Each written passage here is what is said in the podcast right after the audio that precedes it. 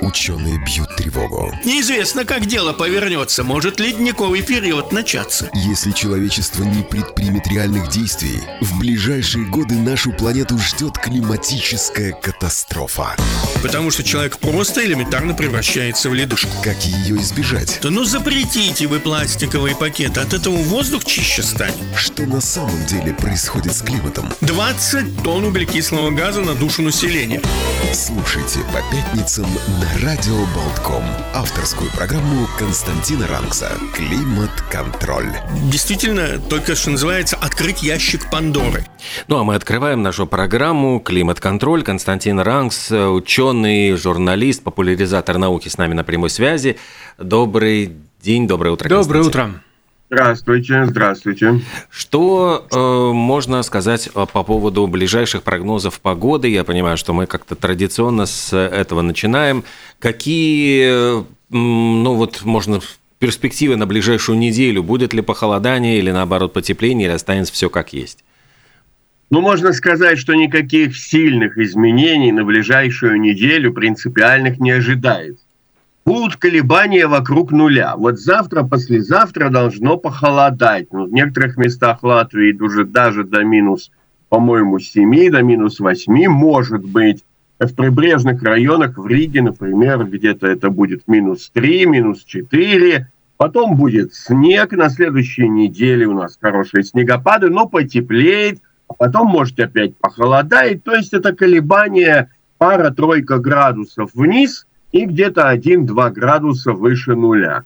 То есть это традиционная наша такая вот каша, распутится, серое небо, хотя, э, в общем-то, вполне возможно, на следующей неделе мы солнце-то и увидим. Вот. Но вот именно вот это такое состояние. Сейчас идет э, такая, опять-таки, очень интересная ситуация в атмосфере – играют э, мощные антициклоны с э, циклонами, мы где-то посередине, а поскольку никаких четких границ в атмосфере же быть не может, поэтому, в общем-то, и предсказания все даются, знаете, такие с очень большим, вот как Финский метеорологический союз, э, этот самый центр дает, он дает с э, градацией вероятности – вот иногда бывает это очень узкая вероятность. То есть, если говорят, что будет ноль, то это считайте там градус туда, градус сюда.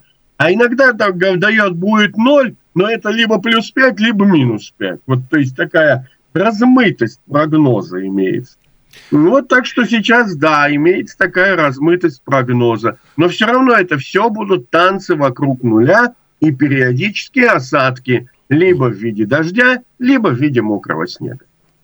Для нашего здоровья, для восприятия это нормально или это как-то плохо отражается? И лучше уж легкий морозец или тогда уж тепло? Ну, то есть не около ноля туда-сюда пара-тройка градусов, а ну хотя бы минус 5 или хотя бы плюс 5, но более стабильно. Но знаете, вот слово стабильность – это самое главное.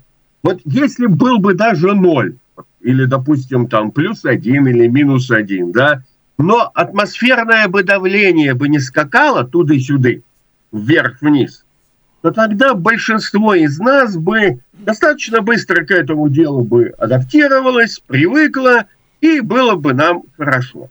Но ведь вы посмотрите, вот если посмотреть графики э, изменения атмосферного давления за вот последнюю неделю, это сначала такой, знаете, реактивный, вот, ну, напоминает, э, так скажем, э, график взлета космической ракеты. Вот туда, в небо, в небо. Два дня тому назад, бах, все рухнуло, сыпется вниз.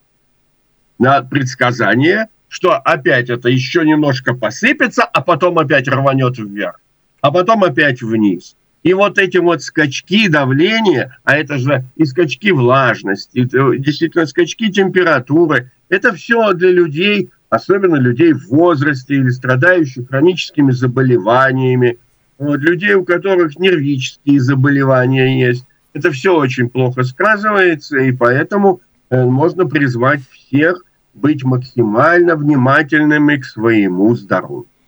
Э, если говорить не про Латвию, а про Европу, насколько вот, ну, наша страна является там э, в этой климатической чехарде э, исключением из правил, или в европейских странах тоже так же скачет и температура, и влажность, потому что вот из Испании мне сообщали, что там уехали отдыхать и купаются. Сейчас вот совершенно спокойно ну, еще можно купаться.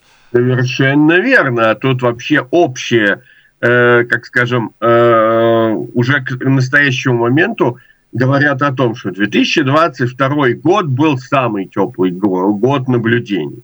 Второе, что очень важно, о том, что зима э, в Европе, на удивление, оказалась экстремально теплой. Посмотрите, что творится в Альпах. Да там, если бы не было бы снежных пушек, никакого вообще бы никаких былыш не было на большей части. Да? А об этом, как говорится, страдают и передают европейские каналы, жалуются. И это, да, это действительно такой факт. Э, мы, в принципе, находимся, как бы, с одной стороны, в общем русле.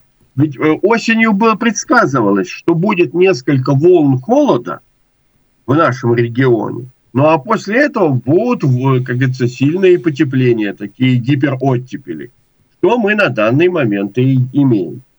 Мы рассказывали о том, что это все связано с Тихоокеанской э, осцилляцией, с мощным э, метеорологическим явлением, которое называется ля девочка.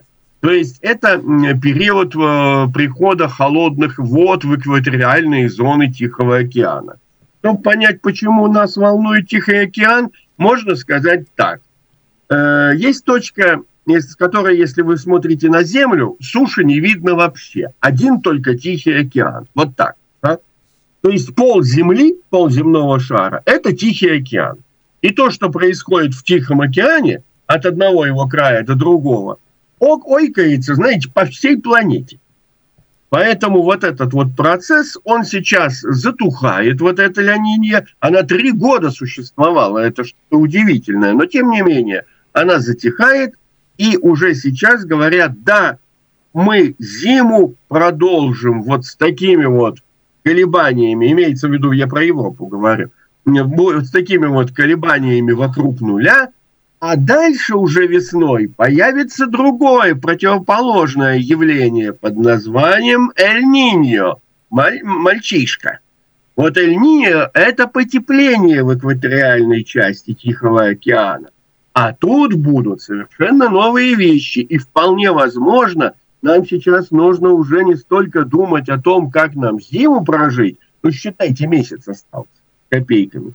Да, в марте, возможно, небольшие похолодания, но уже все не, не получится зиме э, взять великий реванш, потому что солнце поднимается все выше и выше. Количество инсоляции в северном полушарии увеличивается. И вот что важно. Важно то, что начнется новый цикл, вот этот вот Эль-Ниньо. И вполне возможно, нам сейчас нужно будет переживать о том, э, хватит ли у нас электричества для работы кондиционеров летом.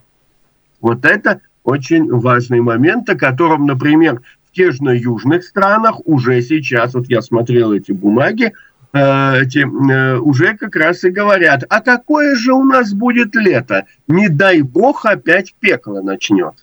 Не будет осадков, будет жарище. Вот что ж тогда мы будем делать э, в летний сезон? Потому что традиционно период Эль-Ниньо, он более сухой вот, и может быть более жаркий.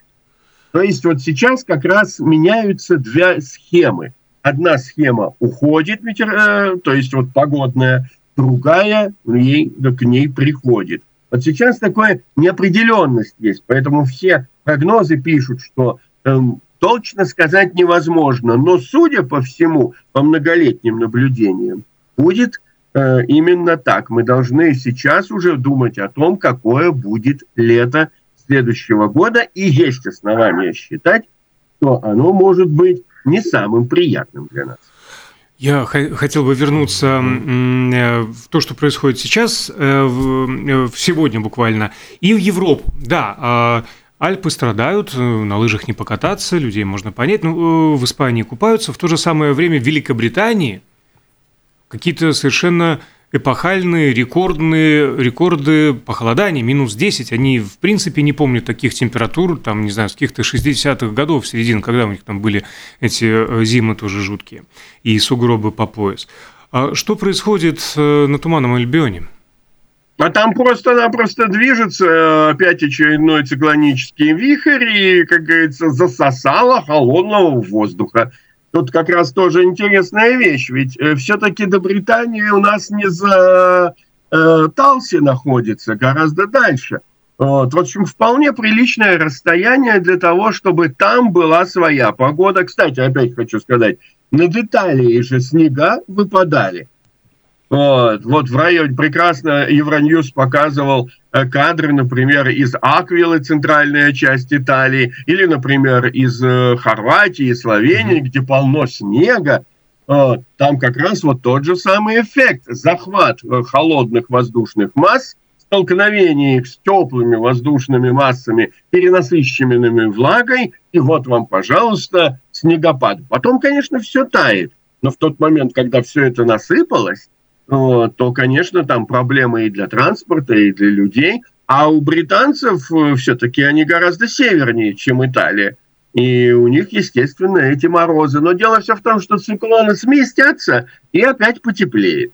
То есть это не то, что вот там встал какой-то огромный такой блокирующий антициклон, сибирские холода. Ждали, и надо сказать, что до сих пор ждут, что все-таки в этом году Э, вот такой мощный язык холода из Арктики должен до Европы добраться.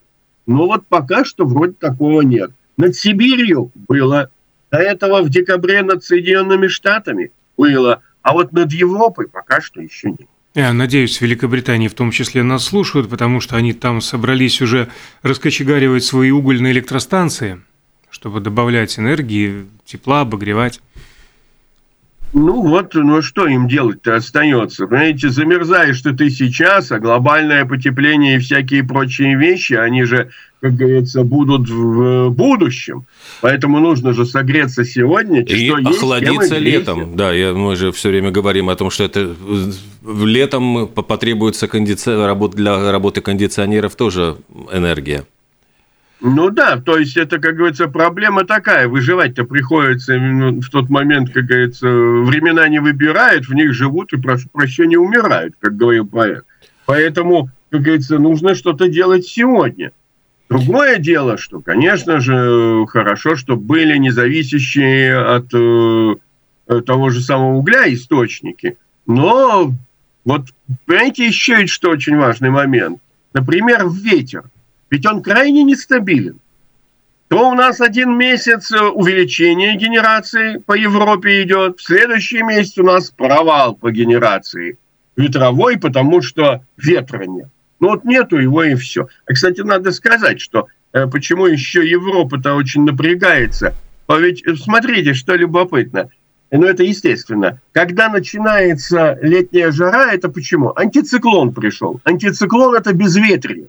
Все единственная надежда на солнечные станции, потому что э, воды нет, высокое испарение, в реке мелеют, то есть, собственно, гидроэнергетика падает, и ветряные электростанции тоже перестают давать нужное количество энергии. А на одних солнечных, не, как говорится, не, не, не вытянешь. Поэтому отсюда, кстати, атомные станции, очень многие, которые стоят на берегах рек, они тоже страдают, например, во Франции – это уже не первый случай, потому что им нужно много воды для охлаждения. А если воды становится мало, тогда приходится снижать мощность станций. В общем, такой замкнутый круг. Очень неприятно. Говоря, ситуация. кстати, про атомные электростанции, в, на, в форуме в Давосе Польша объявила о том, что может построить первую коммерческую атомную э, электростанцию и э, она ну, планируется запустить ее до 2036 года. Вот интересно, это, по-моему, что-то новенькое, то есть появление коммерческих атомных электростанций. Ой, нет, это старая песня. Во-первых, я не понимаю, а какая может быть станция некоммерческая. Некоммерческая – это значит либо на балансе Министерства обороны, либо какой-нибудь там Академии наук, но которая не работает ради прибыли. Тут, очевидно, имеется в виду, что станция с привлечением частного э, акционерного капитала. Вот типа, знаете, вскинуться. Но поляки тут не первые. Насколько я знаю, это ж могут быть, э, это, скорее всего, финны. В конце 70-х годов в западной части Финляндии очень не хватало электричества. И понимали, что развитие производства не будет, пока не будет достаточного количества электроэнергии. А надо сказать, что рек Финляндии очень мало таких, ну, полноценных для того, чтобы получать гидроэлектроэнергию, там, одного окса, по сути дела. И вот что получилось. Возникла хорошая идея на западной части, на берегу Ботнического залива. Э, решили несколько коммун, по-моему, коммун 10 или 11, решили, что они сами между собой скинутся и закажут строительство коммунальной атомной электростанции. А после того, как, значит, ее построят, это э, будет предприятие, вот это коммунальное ее обслуживать, оно наймет, там все согласно всем инструкциям, и эта станция, это станции Алкилота-1 и Алкилота-2. Вот. И эти станции что и делают? Я на них был сам в 2004 году, и в составе группы международных журналистов, и они нам рассказывали, что да, у нас тут, видите ли, такая коммуналка – Э, все скинулись, построили. Сейчас мы, говорит, производим электричество. Мы получаем электричество, вот и не те, кто вложился, коммуны, по особо фиксированной цене, а фактически по себестоимости. Благодаря этому работают заводы там с металлургией, со всякими такими приятными вещами, машиностроение. Очень удобно, да? А еще у нас избыток есть электричества, и мы его продаем на бирже с хорошей прибылью и честно делим между всеми, так скажем, пайщиками этого замечательного дела. Знаете, электростанция атомная на паях.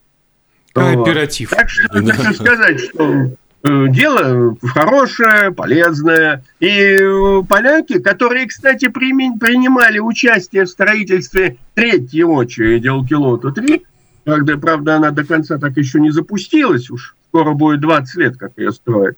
Но это отдельная песня, это там чудеса франко-германского сотрудничества. Но дело-то другого рода, что э, поляки точно знают, что так можно. Вот. И я думаю, что они будут совершенно правы, если не будут тянуть резину, скинуться вот, и построят себе. Ведь в самом деле это означает, что это какие-то там селяне э, будут э, атомной станцией управлять. Нет, это будет организация управлять, которая наймет квалифицированных специалистов, все будет согласно европейским нормам, но просто-напросто деньги и, рас, и распределение энергии и доходов будет, что называется, именно в интересах местного населения. Вот это очень важно. Это в первую очередь было в интересах местного населения. Не кто-то там, знаете, как у финнов, из Хельсинки командует. Вот, вот этим жителям Эстерботнии. Нет, это и не из Варшавы будут говорить. Это будет, что называется, наша собственная атомная котельная. Вот, атомная электростанция. Это очень хорошо и полезно. Слушайте, надо взять на вооружение, может, и у нас в Латвии когда-нибудь вот скинемся, купим акцию и будем затем жить, поживать электричество наживать. Наши 30, наши 30 лет Солоспилский реактор до конца разобрать не могут. Мне сложно представить, сколько новый будут строить.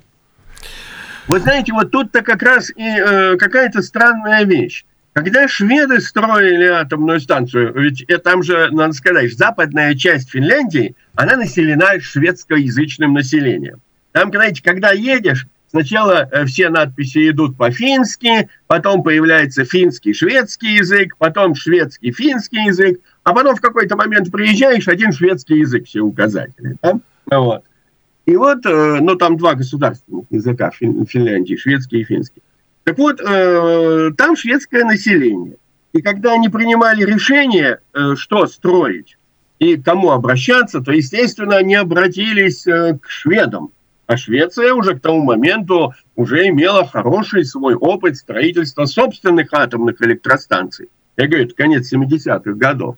И они построили, построили достаточно быстро. Я говорю, я ходил там э, вокруг этого реактора, внутри вот э, как раз ходили. Вот. Туда экскурсии местного населения проводят. Чтобы местное население видело, пожалуйста, вот ваша печка, вот, которая вас освещает, обогревает. Вот. Это очень хорошо, потому что когда есть такой контакт между теми, кто тут работает, и теми, кто вокруг живет, это, как говорится, помогает. Вот строили это быстро. Э, Советский Союз построил э, электростанцию на берегу Финского залива в Ловиса, которая тоже до сих пор пашет и будет еще пахать. И э, там тоже как-то все быстро как завершилось.